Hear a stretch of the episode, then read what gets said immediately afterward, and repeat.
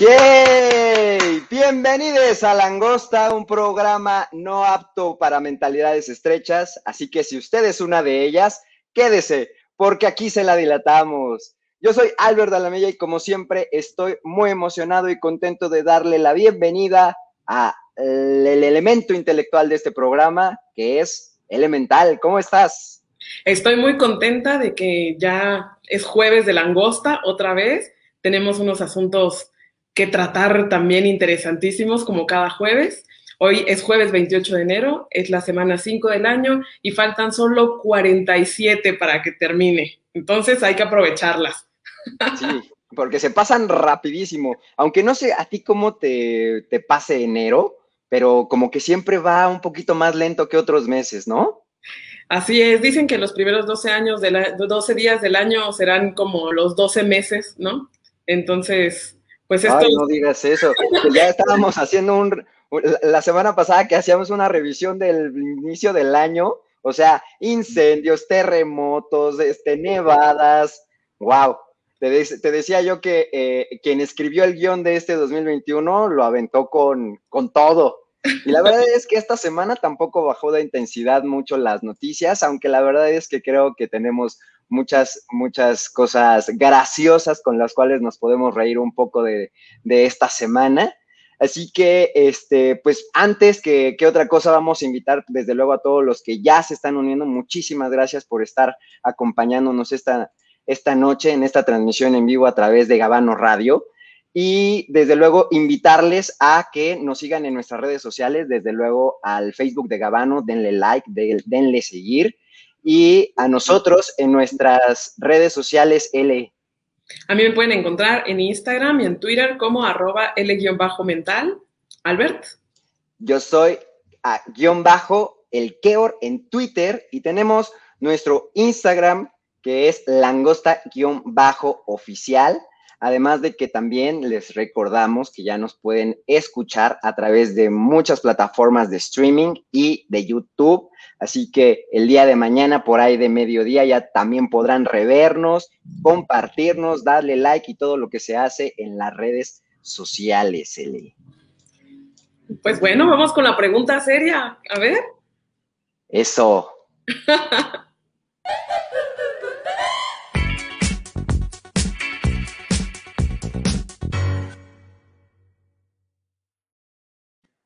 Esta semana no nos pusimos ni tan políticos ni tan serios, pero la pregunta está relacionada con el lanzamiento del teaser de la película de Godzilla contra Kong, contra King Kong, y por eso la pregunta que es, ¿qué equipo eliges, L? Así ya está en nuestras historias la encuesta, tanto en Facebook como en Instagram. Es una de las encuestas más cerradas que he visto hasta ahora. Así que por favor, vayan, voten. Ya saben, pueden hacer miniatura nuestro, nuestra transmisión en vivo un segundito, vayan, voten para que demos los resultados al final del programa.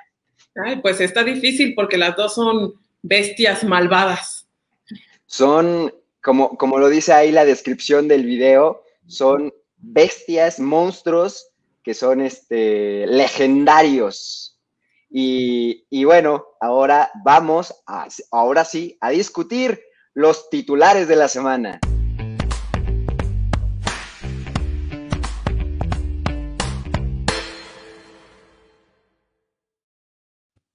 Vamos a abrir eh, los temas con, la verdad, un titular que pues sí nos llamó mucho la atención a muchos, eh, que ya hemos visto la, serie telenovela que es Monarca L. Y es que eh, pues hay una escena en esta nueva temporada, que es la segunda, que se grabó en las instalaciones de la Biblioteca Vasconcelos.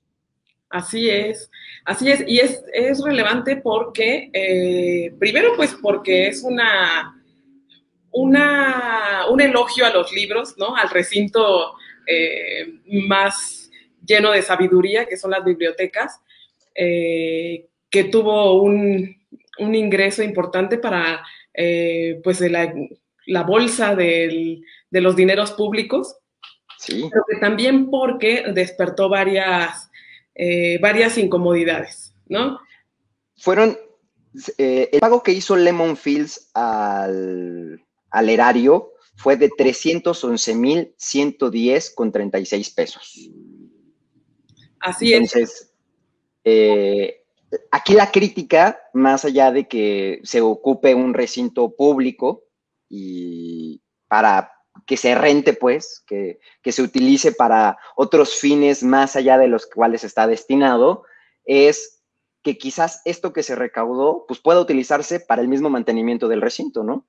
Que como bien dices, es no solamente es este, pues el palacio donde duerme toda la sabiduría, sino que es un recinto verdaderamente bello, además, ¿eh? Es una de las bibliotecas, si no me equivoco, se construyó durante el sexenio de Vicente Fox. Y, y, la verdad es que es una biblioteca preciosa. Y te voy a decir que la escena, no sé si tú ya tuviste la oportunidad de ver la serie. No, no la sigo. Mira, la, serie es, la primera temporada es bastante interesante y yo voy a decir algo en favor porque a mí me gusta, yo la, he seguido, me, parece que es un buen producto para hacer una producción mexicana que creo, por lo menos en, hablando de producción, de valores de producción, está en estándares internacionales. O sea, creo que sí puede llegar a competir con lo que se hace en España, con lo que se hace en, Estados Unidos incluso, quizás no en estas grandísimas producciones, pero está muy bien hecho. Una de las productoras ejecutivas es esta Salma Hayek. Y la historia obviamente va de, eh, de una familia que está luchando por el poder de la empresa, ¿no? De hecho, yo platicaba, hacía un breve análisis con, unos amigos acerca de esta serie y, decía, bueno, ya entiendo por qué se llama Monarca, porque tiene esta inspiración shakespeariana de los reyes, ¿no? O sea, de que muere el rey y entonces entran en disputa quienes lo van a suceder, ¿no? Y, es la lucha por llegar a, estar en el trono. Entonces, además ahí se ve mezclado el poder político con el poder económico, que pues sabemos en nuestro país pues es uno de los elementos más característicos de la, de la opulencia mexicana, ¿no? Claro, y también es importante porque hay que recordar que esta biblioteca, cuando se construyó precisamente en el gobierno de Vicente Fox, también generó muchos eh, conflictos porque el costo de la biblioteca fue el doble de lo que se había presupuestado y no se alcanzó ni siquiera el acervo eh, de libros que se había prometido. Y aparte que empezó a tener muchísimas fallas, tenía filtraciones de agua, este, se mojaban los ejemplares, etcétera. Y estructuralmente no estaba bien. Ajá, y también en el 2007, que fue, me parece, un año o dos después de su construcción, el Palacio de Hierro hizo una sesión fotográfica para uno de sus catálogos en las instalaciones de la Biblioteca Central. Y entonces, el, bueno, el entonces director, Raúl Suárez Vela, eh, fue sometido a, una, bueno, a un escrutinio político por una denuncia de un diputado del, del, PAN, no, del PRD, él era del PAN, este, que denunció que eh, se estaba infringiendo con el reglamento general de la red de bibliotecas este, un artículo que refiere que eh, las bibliotecas públicas, así como todo lo que las conforma, inmuebles, libros, etcétera, no pueden usarse para otro fin más que su fin, que es el de proporcionar medios eh, de biblioteca, ¿no? Entonces, entonces, en ese entonces se exigía que dijeran qué había pasado con el dinero que se pagó por ese catálogo, que fueron 12 mil pesos, o sea, una cosa absolutamente risoria para lo que se pagó ahora en este desfile, ¿no? Y que en ese entonces, bueno, fue un, un tema político muy importante que, este, bueno, que culminó en la renuncia de este, de este señor que era eh, su director. Entonces, pues con un, un asunto eh, interesante más, nos sorprende la Biblioteca Vasconcelos y esperemos que efectivamente, eh, pues, pueda haber un apoyo para, para ese lugar tan bonito y también, pues, que eh, para ingresar a la biblioteca no se requiere ningún, ningún tipo de, requisito como ser estudiante. De membresía. Pues sí se requiere una especie de membresía, pero no es de costo. Cualquier persona puede ir, le prestan hasta tres libros, eh, que puede usar eh, por dos semanas. Es una biblioteca pública. Absolutamente pública, que no está condicionada como exacto, como otras bibliotecas que pues tienes que ser estudiante, etcétera, ¿no? Y que aparte tiene unos acervos y unos espacios muy bonitos. ¿No? no, e, es que justamente tendríamos que hablar de la estructura y del bonito edificio de que es. Además que hay que decir que las escenas que se filmaron se ocuparon dos días de, grabación en la biblioteca, eh, que fue ahora en, el año pasado, me parece, en enero del año pasado. Eh, entonces, hay que decir que la, biblioteca es un recinto muy bonito, es un lugar muy, muy padre, muy fotografiable ¿no? Muy instagrameable, o sea, incluso creo que si ahorita van y revisan en su Instagram y ponen biblioteca Vasconcelos, van a encontrar millones de fotografías de influencers, instagramers y fotógrafos, porque la verdad es que es un lugar que se presta para, para eso, que se retrata muy bien en ese lugar. Y, y, la verdad es que le hicieron un muy bonito favor en la, en la, en la serie, se ve muy bien. Y entonces, este, pues pues nada, a ver qué, este, justo que, eh, sobre todo que esperemos que los recursos que se hayan generado de, la renta de este recinto también puedan ayudar para su mantenimiento, para justamente para enriquecer el acervo de los libros, en fin, que se aproveche en la misma biblioteca y que pues no se vayan a ocupar para otros fines, ¿no? Porque como pues, ya lo decíamos, el, el pago fue elevado. Claro, y ahí sería también pues ver este eh, reglamento de bibliotecas, que a lo mejor también podría ser, digo, en el caso de la biblioteca, pero también de muchos otros bienes nacionales que se han rentado para eventos sociales y no sociales, este, ver que también se haya una normatividad que disponga que, por, si no la totalidad de, de lo que se obtiene, una, un porcentaje se destine pues para su mantenimiento. Claro, porque además habría que ver con qué discrecionalidad se puede definir a qué evento se destina, o sea, a qué evento se, decide si rentar y a qué evento no, ¿no? Porque la verdad es que a mí uno de los recintos más bellos que me encantan y que muy posiblemente estoy influenciado por, por Sex and the City, en, esa, en esa boda que quiso hacer Carrie Bradshaw justamente en la Biblioteca Pública de Nueva York, hay un, este, un edificio que para mí es un bellísimo eh, monumento en el centro, pero monumento lo digo en su más estricta significación porque el edificio literal es, es un palacio bellísimo que es el Museo Nacional de Arte. En el piso más alto de este edificio hay una sala que se ocupa como de prensa incluso y creo que sí se ha llegado a, a, utilizar para, para series de televisión, para, para películas, para varias, incluso creo que ahí se filmó la del 007, la que se hizo aquí en México, ahí se filmó una parte de la película, eh, en fin, es, ese, ese edificio es una preciosidad, ya lo quisiera yo, pues, ¿qué te digo? Para unos 15 años, una boda, un bautizo, ¿no? no sé, a ti, L, ¿qué edificio te gustaría apartar? Híjole, hay muchos edificios espectaculares en la ciudad. Están pues todos los del centro de la ciudad, que está el Palacio Postal, que también es muy, muy hermoso. Y súper fotografiable. Incluso ahí se hizo una telenovela de... Ay, ¿cómo se llamaba esta telenovela? Buenísima que también era. Y también se hacía un desfile de moda en las escalinatas del Palacio Postal. Mira, pues ya un, monumento más que se suma al, al acervo de lugares la televisión. Claro, para filmar. Para filmar. Sí, padrísimo. Pues bueno, ahora vamos a, otros temas. Vamos a, cambiar drásticamente de tema porque fue anunciada la semana pasada que pues creo que se le venció la caducidad a los detentes del presidente o dejó de tomarse las gotitas de nanopartículas que le daba la, la secretaria de gobernación o no sé si también por ahí, pues no sé, algo sucedió, no se alinearon bien sus chakras. El chiste es que el presidente informó y a través de, sus redes sociales en Twitter, este, este mensaje que dice, lamento informarles que estoy contagiado de COVID-19. Los síntomas son leves, pero ya estoy en tratamiento médico. Como siempre, soy optimista, saldremos adelante todos. Me representará la doctora Olga Sánchez Cordero en las mañaneras porque es un evento que pues no puede dejar de hacerse, ¿verdad? Entonces, con o sin él se harán.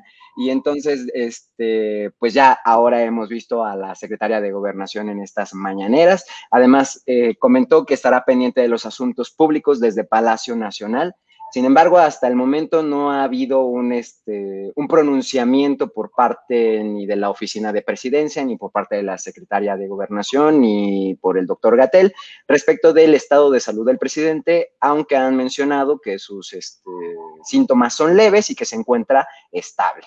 ¿no? Pero pues esa fue la, esa fue la noticia con la cual nos sorprendimos el domingo, si no me equivoco, fue cuando, cuando lanzó este, este tuitazo.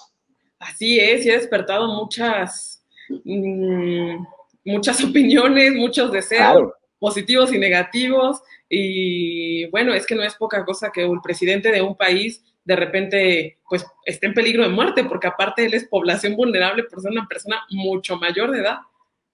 Y además que, todos hubiéramos creído que por su rango, investidura, hubiera sido de los primeros en recibir la vacuna. Sin embargo, también recordemos en las declaraciones previas a que llegara la vacuna a México, él dijo que esperaría su turno cuando le tocara, ¿no? Que esto es pues una vez que el personal médico hubiera estado ya vacunado y entonces entrará ya en la etapa de los exagenarios, ¿no? Entonces, que sí quizás ahora las críticas se han levantado en el, en el sentido de que si ha sido irresponsable en ese sentido, porque pues desde luego dejar acéfalo un país o el gobierno de un país donde además se le ha criticado, se ha dicho mucho acerca de que México es el peor país para gestionar esta pandemia. Incluso nuevamente se publicó en Bloomberg hace, hace unos días que México vuelve a estar en el lugar más bajo de la tabla de los 53 países que se analizaron eh, para poder manejar y gestionar esta pandemia, ¿no? Entonces, pues, desde luego que deseamos que, el presidente se encuentre en buena salud y que pueda enfrentar la enfermedad, eh, pues como pues, que salga triunfador, ¿no? Pues sí, claro que sí, porque estoy recordando ahorita una em, opinión que estaba respondiendo la, eh, secretaria Sánchez Cordero, donde le refieren en la mañanera que ella qué opinaba del médico que le deseaba a Andrés Manuel que, muriera, ¿no? Y decía, pues que era una lástima. Y pues sí, efectivamente, digo, o sea, más las convicciones políticas, que aquí son muy diversas en este hermoso programa, eh, más allá de todo eso, pues bueno, no se le desea la muerte a nadie. ¿No? No, y podremos estar en de acuerdo o en desacuerdo con la gestión que se ha llevado acerca del país, pero creo que definitivamente él, ha hecho alarde de, de, los 30 millones de mexicanos que votaron por él. Entonces, eh, y que más allá de quienes lo apoyaron, pues hoy por hoy gobierna para todos. Entonces, quizás, eh, pues sí, debe haber tomado otras precauciones porque a pesar del el llamado que se ha insistido a permanecer en casa, incluso que él tiene pues una casa bastante grande eh, en, el, en, el, centro de este país, eh, pues igual ya se le hizo un poquito pequeña y pues es necesario tener que salir porque hay que recordar que el presidente emprendió nuevamente sus actividades de de gira, exactamente, y que entonces ahora pues también han traído estas consecuencias, ¿no? Por, por eso mismo, importante también esta cuestión. También se dijo por ahí, ya sabes, las, las teorías conspiranoicas, de que en realidad no está enfermo, de que es una estrategia política, que creo que en todo caso hubiera sido muy buena estrategia eh, plantearlo durante la veda que ya hemos platicado, le, impuso el INE y, bueno, el Tribunal Electoral para que no se realicen las mañaneras. Incluso hubiera sido el pretexto perfecto para decir, miren, estoy contagiado de COVID, me tengo que ausentar en este momento que además coincide, bueno, pues con el periodo electoral, ¿no? Pero pues no, fue en este preciso momento. Y no olvidemos que también fue algo de lo que hizo Donald Trump previo a el inicio de su candidatura para la reelección en Estados Unidos. Decir que había este, contraído la enfermedad y después en dos, tres días salir muy airoso, triunfador y decir, bueno, pues aquí no pasó nada y por eso es que incluso he mandado a chingar a su madre a la OMS, a la OMS, ¿no? Entonces, pues bueno, muchas, muchas teorías se han desatado eh, en este respecto y pues nada, desearle al presidente una pronta recuperación porque además, pues desde luego él tendrá todos los recursos y todos los médicos a su disposición para que él pueda salir adelante, no como mucho de la población en general. Así es, pues que se mejore y que ya salga y nos diga qué pasó. y en otros temas polémicos que igual han levantado opiniones que van desde youtubers hasta los conductores titulares del programa hoy, pues vamos a hablar de un tema que creo que es bastante sensible y qué bueno que tengo yo a una mujer que me acompaña en este programa porque creo que la opinión femenina es la más importante a este respecto porque Nat Campos, una youtuber y cantante, esta semana salió a dar sus declaraciones en su canal de YouTube respecto de que había sufrido abuso sexual de uno de sus compañeros de agencia, amigo y colega youtuber de nombre Rix. ¿Le tuviste oportunidad de ver estas declaraciones? Sí, tuve la oportunidad de ver tanto las declaraciones de Nat Campos como las de Rix, como obviamente todas las del programa hoy y las de otros programas. Y me parece un tema súper sensible y súper importante, más allá de la veracidad o no de las declaraciones de Nat. ¿Quieres ponernos? Pero creo, pero creo que eh, ese, ese, es un tema justo del que creo no tendríamos que poner en duda, ¿no? Siquiera, ni siquiera tendría que salir a, a, debate si las acusaciones son ciertas o falsas, porque creo que eso ya nos ha quedado muy claro a todos, que cada víctima de, de, de violencia eh, de género, pues tiene sus, sus momentos, su gestión de, de, pues justamente del procesar lo que, lo que sufrió. Y entonces, justamente fue uno de los, de los argumentos que hacían en el programa hoy, ¿no? Eh, ella, ella hace una historia, un, un, un, relato acerca de que fue en una, en una noche loca, en una noche de copas, ¿verdad? Este, en el que ella bebió de más, estando en compañía con Rix, él se ofrece a, acompañarla a su casa, a ayudarle, lo cual a mí de entrada me sugiere que se encontraba en mejores condiciones que ella y que a la mañana siguiente se levanta y pues ciertamente abrumada y angustiada porque no recuerda qué fue exactamente lo que pasó entre ellos, sino hasta tiempo después procesa que lo que en realidad pasó es que eh, él abusó sexualmente de ella, ¿no? Y entonces este tema ha, devuelto al foco público la, el tema de la violencia de género y, y cómo nuevamente vuelve este, estos temas machistas, esta normalización del comportamiento del macho mexicano es justificado de decir, bueno, es que los dos estaban borrachos, es que él no sabía tampoco lo que hacía. Y entonces a él se le justifica por haber tomado de más, pero a ella se le crucifica por haber tomado de más, ¿no? Entonces ella también es responsable, incluso las opiniones han dicho que este, ella es responsable también de, de, lo que le sucedió por haber estado en ese grado de, de alcoholismo, ¿no? Sí, claro. Y la verdad es que, pues, eh, justo lo que mencionas son las, las críticas que se le hicieron en este programa de hoy, donde se dijo, bueno, es que porque tenía que estar tan ebria, bueno, es que también, este, cómo pudo haber sido amiga del tipo este después de que, este, la violó y la drogó, bueno, no la drogó, pero que la, la violó. Pues, abuso de ella. Exactamente. Pero a mí la verdad es que, más allá, lo que, lo que te comentaba al principio, más allá de por qué tardó ella en reaccionar, porque ella, creo que hay varios puntos que hay que comentar que están relacionados, primero que nada, con la visualización de la normalización de la violencia hacia las mujeres, lo que refieres tú, que se revictimiza a la, a la persona que es la que sufrió en su, en su persona esta agresión. Claro. Y segundo también porque se evidencia la falta de información de los comunicólogos. Comunicólogos. Sí, porque, y, es importante porque este programa hoy, sobre todo, es un programa que está dirigido a una audiencia que no tiene una opinión crítica muy fuerte y que sí es una parte importante de la población hay que decirlo, y sobre todo son personas mayores que ya no cuestionan lo que se dice en las redes o en las, en las televisoras, sino que reafirman su propio pensamiento, ¿no? Por eso es también en importante este.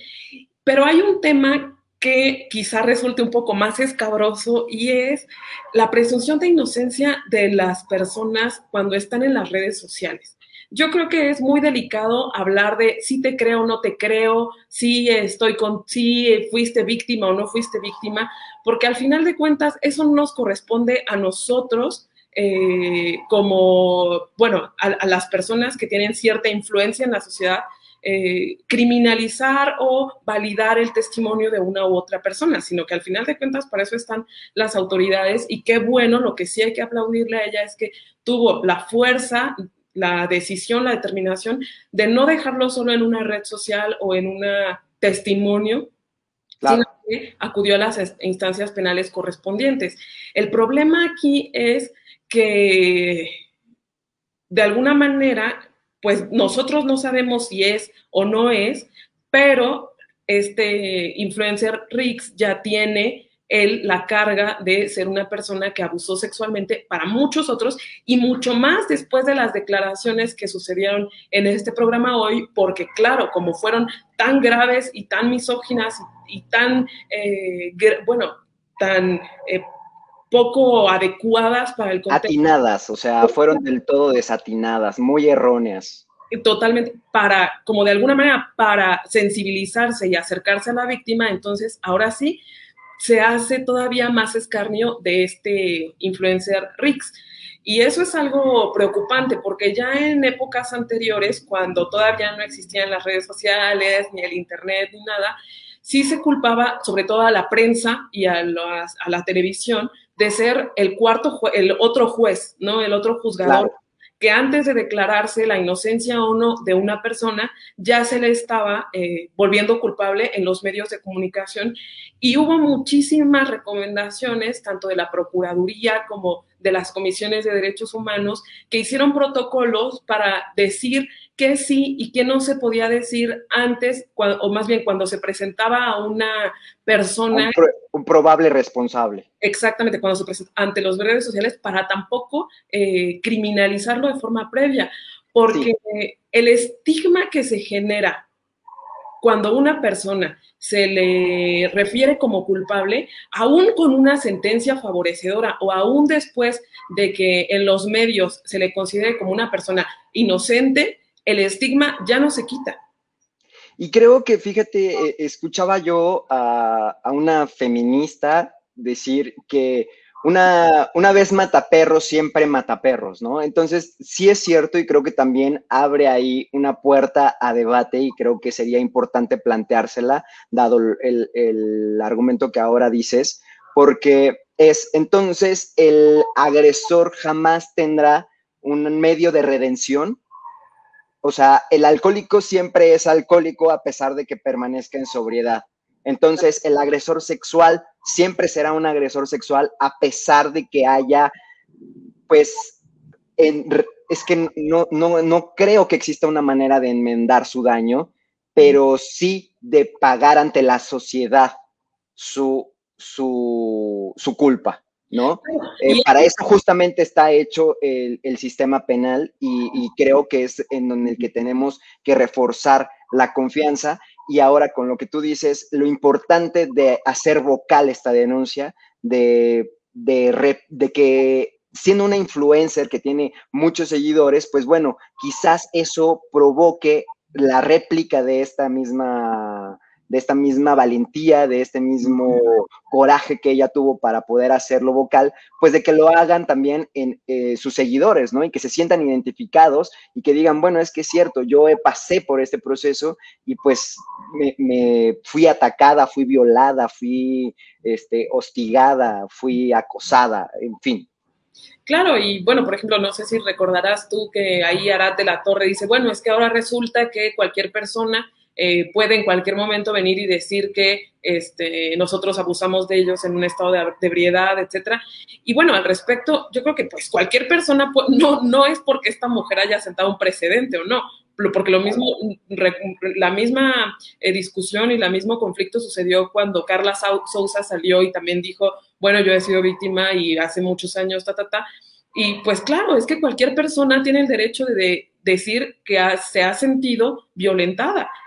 Pero para eso están los medios idóneos que pues las procuradurías, las denuncias, etcétera. ¿No? Y a veces, creo que en estas víctimas es bien importante simple y sencillamente externarlo, decirlo, hacerlo vocal, o sea, y, y, a veces con eso se libera una carga de años y que de repente dices, bueno, pues quizás a mi agresor yo ya no busco que, vaya a la cárcel o que pague o que me repare el daño porque va a ser irreparable. Yo ya he trabajado lo suficiente como víctima para poder eh, asumirlo, eh, en fin, afrontar mi vida a partir de ese momento. Eh, incluso quisiera en este momento hacer una recomendación que, a todos aquellos que tengan Apple TV vayan a ver una serie que es fenomenal. El año pasado ganó un Emmy, que es The Morning Show. Justamente es un, show de la mañana donde se dan noticias, donde además pues hablan de otros temas. Es este, un poquito una mezcla entre un noticiario y, hoy, pero con un poquito más de nivel educativo. Este, y entonces lo que exponen es justamente el sistema que se ha creado de Club de Toby, en el que se perpetúan estas este, se, perpetúan estas acciones y estas ah, ah, actitudes por los hostigadores y que incluso se, justifican, se solapan, se consienten. Y entonces, ¿cómo esto va dañando de una manera irreparable a una víctima? De que termina suicidio, si no mal no recuerdo esa película. Sí, es serie, sí, esa serie. Pues mira, porque era sin spoilers, pero todavía vayan de verdad, vayan, veanla que es una, una gran, gran, gran, gran, de verdad, una gran serie de televisión. Yo estoy esperando con ansias la segunda temporada, que espero llegue pronto. Pero bueno.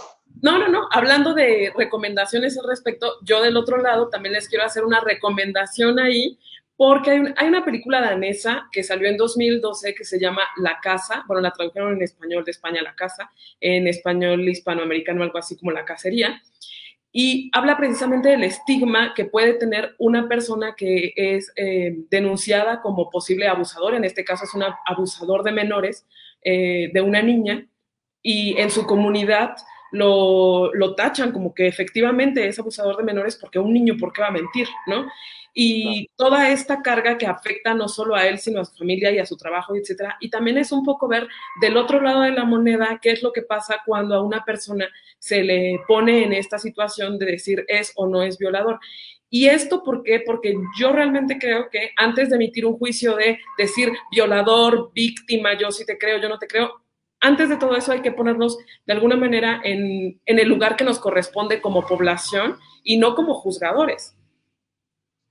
Pues muy bien, lo que sí es que ya hay que pasar de tema a un poquito más alegres y que nos podamos reír un poquito más porque estas fueron las tendencias de la semana.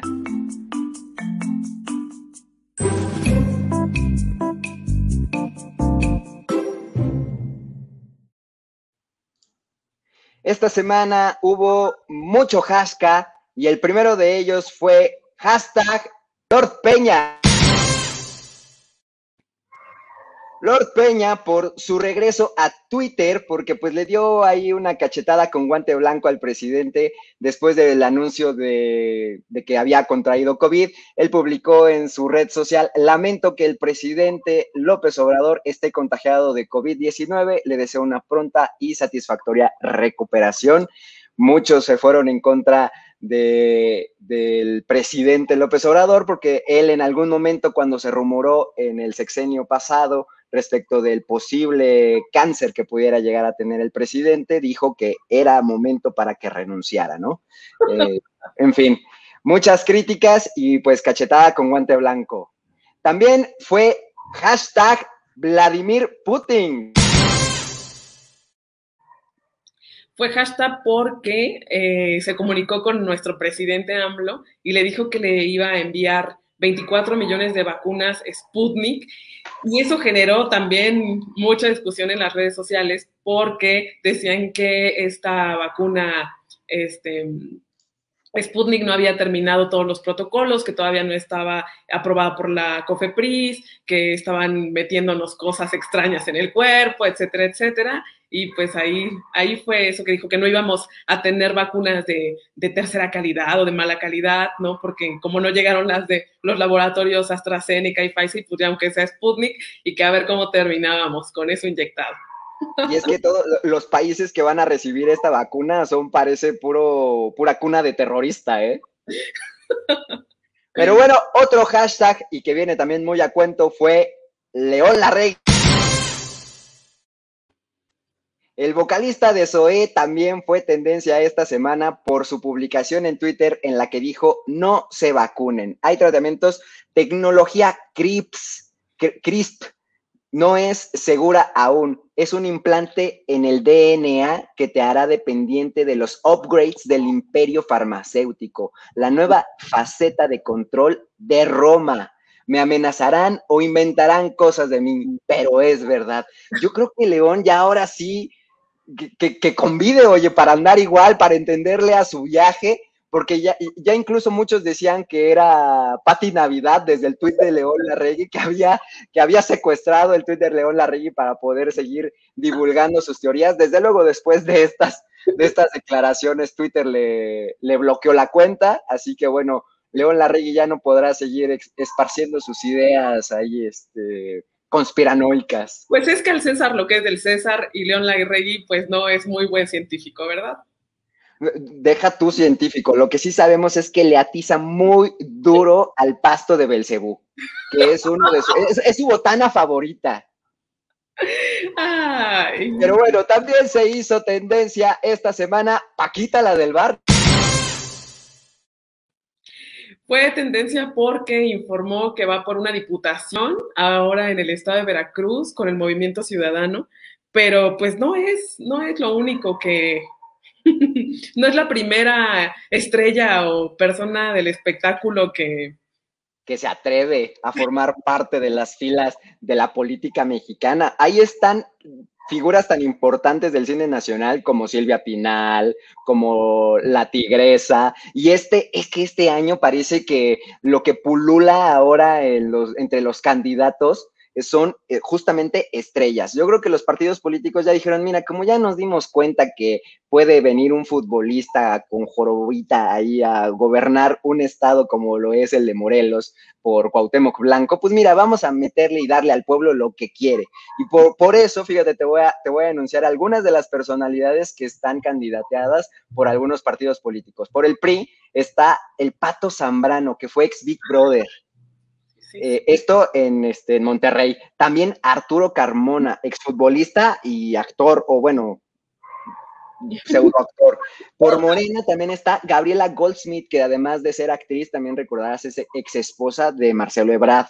Está José Luis Sánchez, que es el Chelis, también exdirector técnico de un, de un equipo de fútbol. Y bueno, redes sociales progresistas progresistas ya es el descaro de todo, porque está Alfredo Adame, está Blue Demon Jr., Carístico, que antes era místico, también luchador, este, y bueno, también ya sabemos que aquí en una candidatura independiente por el Partido Independiente de Querétaro está Carlos Villagrán, Kiko, ¿cómo no? Como de Queñó también está. Eso, iba a decir que eso no es nuevo tampoco. Yo me acuerdo que hace como 100 millones de años estaba diputada Elena Rojo. No también, también, claro. Que los plurinominales, acuérdense que votamos por ellos, pero no sabemos quiénes son. Entonces pueden estar ahí cualquier gente. Bueno. También se hizo hashtag EstherX. Porque cumple 21 años. Pues la actriz española, protagonista de una serie muy exitosa de Netflix, eh, Élite, pues cumplió ahora sí la mayoría de edad en todo el mundo. y ya que muchos, muchos estarán muy contentos, ¿no? Como si tuvieran oportunidad. Exactamente. También se hizo hashtag Alfredo Castillo.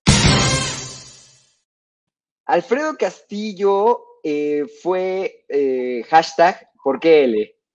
Porque la Secretaría de la Función Pública lo inhabilitó por 10 años por ocultar cuentas con 18 millones de pesos. Ya ven que todos los funcionarios tienen que hacer su declaración patrimonial. Bueno, él ahí dijo que tenía nada más su sueldito y resulta que no, pues que tenía 18 millones de pesos bajo el colchón.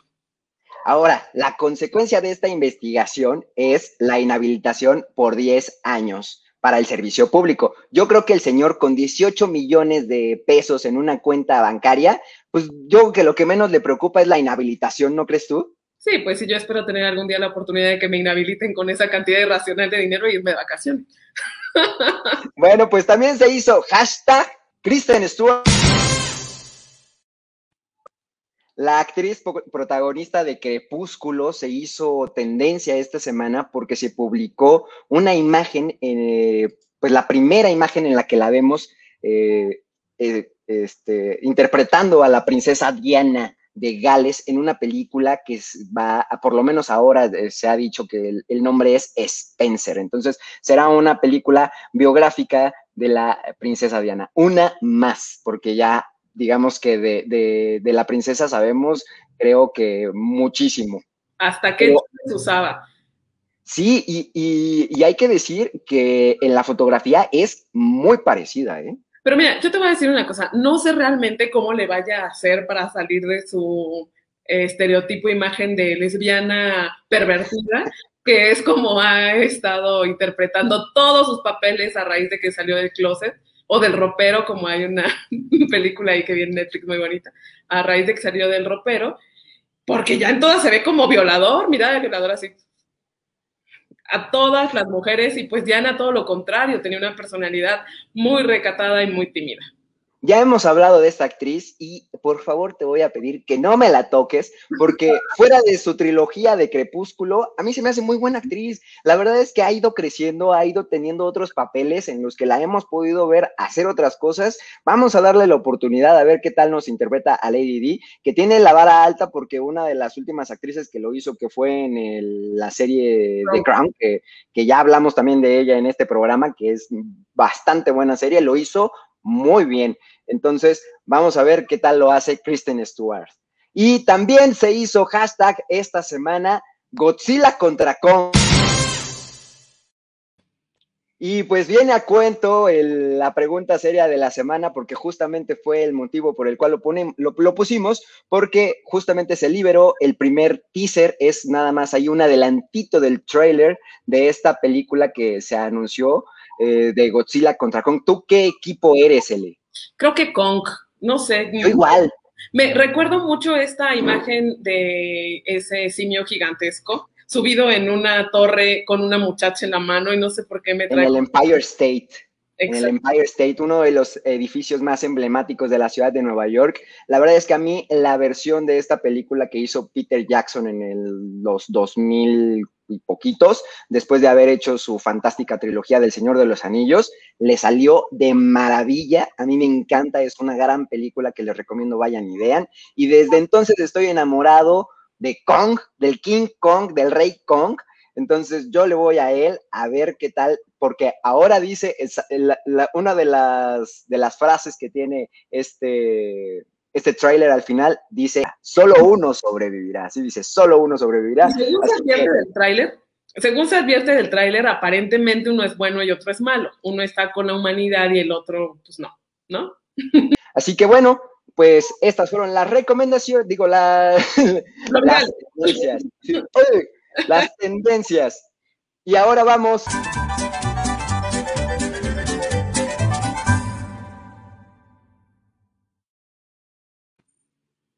esta semana se hizo viral la siguiente imagen, en la que vemos a el alcalde de Culiacán que develó un mural de la cuarta transformación con la imagen del presidente entre los héroes de la patria, ¿verdad? Ahí entre el benemérito de las Américas e Hidalgo se encuentra nada más y nada menos que el mismísimo Andrés Manuel López Obrador.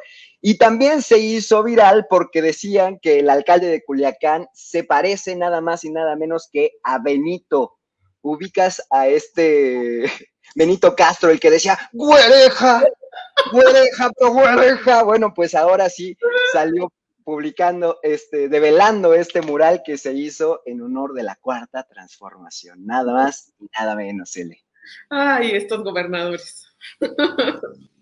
Ahora sí, vamos a nosotros a decirles qué ver, qué no ver, qué leer, qué escuchar en Se Recomienda Escuchar.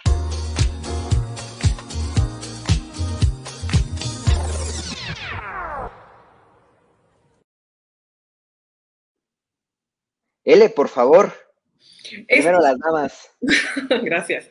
Esta semana les quiero recomendar, con motivo de que vi que Netflix salió la cuarta temporada, les quiero recomendar una serie que se llama 10%, eh, Call Me Agent, este, 10%, eh, como prefieran llamarle, que hace referencia... ¡Ay, qué políglota! ¡Ay, L!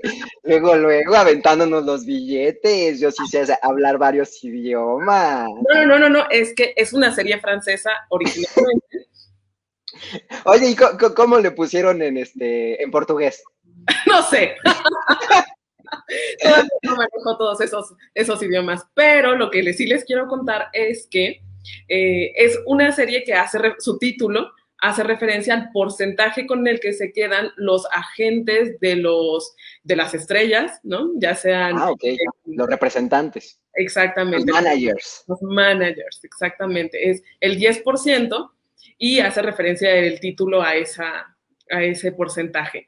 Es una pues comedia, pero muy al tipo francés. Ya de mis recomendaciones sabrán que a mí el cine francés y todas las, las producciones francesas me gustan mucho más que las producciones eh, gringas. Digo, no es que no me gusten, pero las prefiero porque siempre tienen, aunque sean comedias románticas, aunque sean eh, comedias en general, siempre tienen un poquito más de eh, picante, ¿no?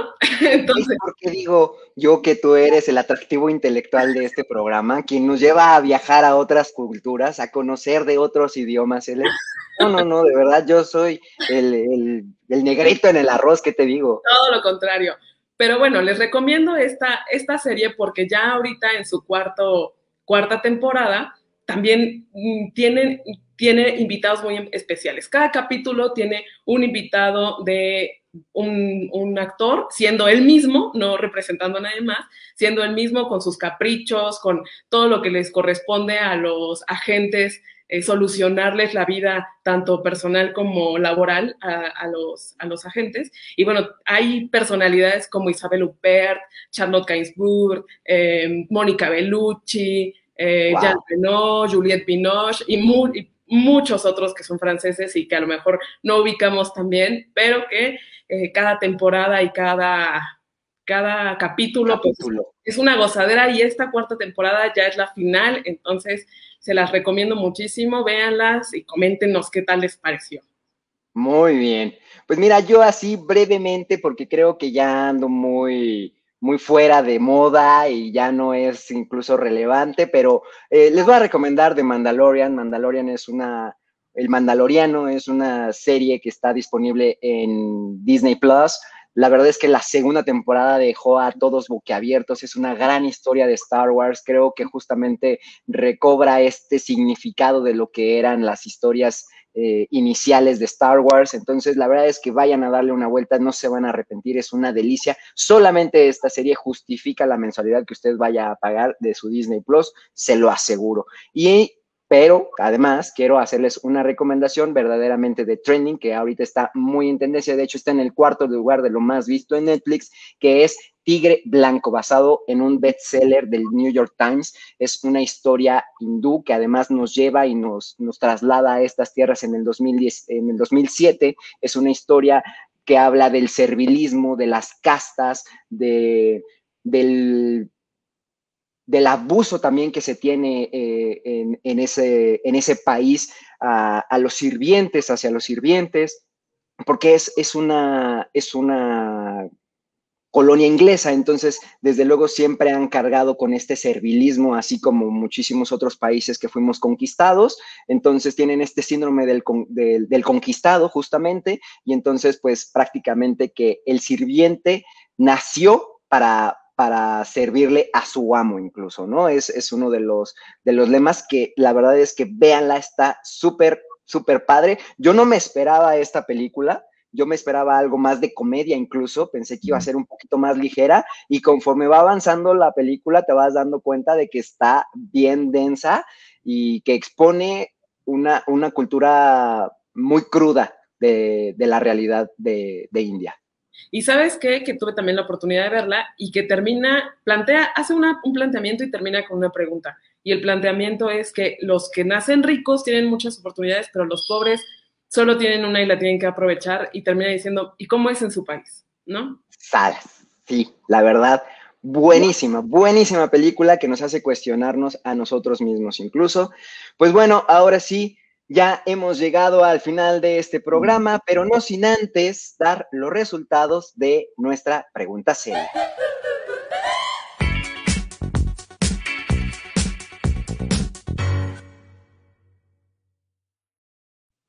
Y yo, como cada jueves, me traslado a mis redes sociales, donde estoy esperando que ustedes ya hayan ido a darle like, a darle eh, suscribir, a seguirnos, a comentarnos, etcétera. Y estoy viendo que tanto en Twitter, digo en Twitter, no, en Instagram como en Facebook, pues ha quedado bastante pareja la encuesta y con el 54% ganó, ¿quién créesele? No sé. King Kong. El 54% es Team Kong. Así que bueno, vamos a ver que este, cuando se lance esta película, a ver si no termina decepcionándonos como muchas películas de monstruos de, esta, de este tamaño, ¿no? Entonces vamos a ver, vamos a darle su chancecilla y desde luego recordarles, L, que vayan a seguirnos. Así es, me pueden encontrar en Twitter y en Instagram como arroba L-mental. Y Alberta, ¿a ti?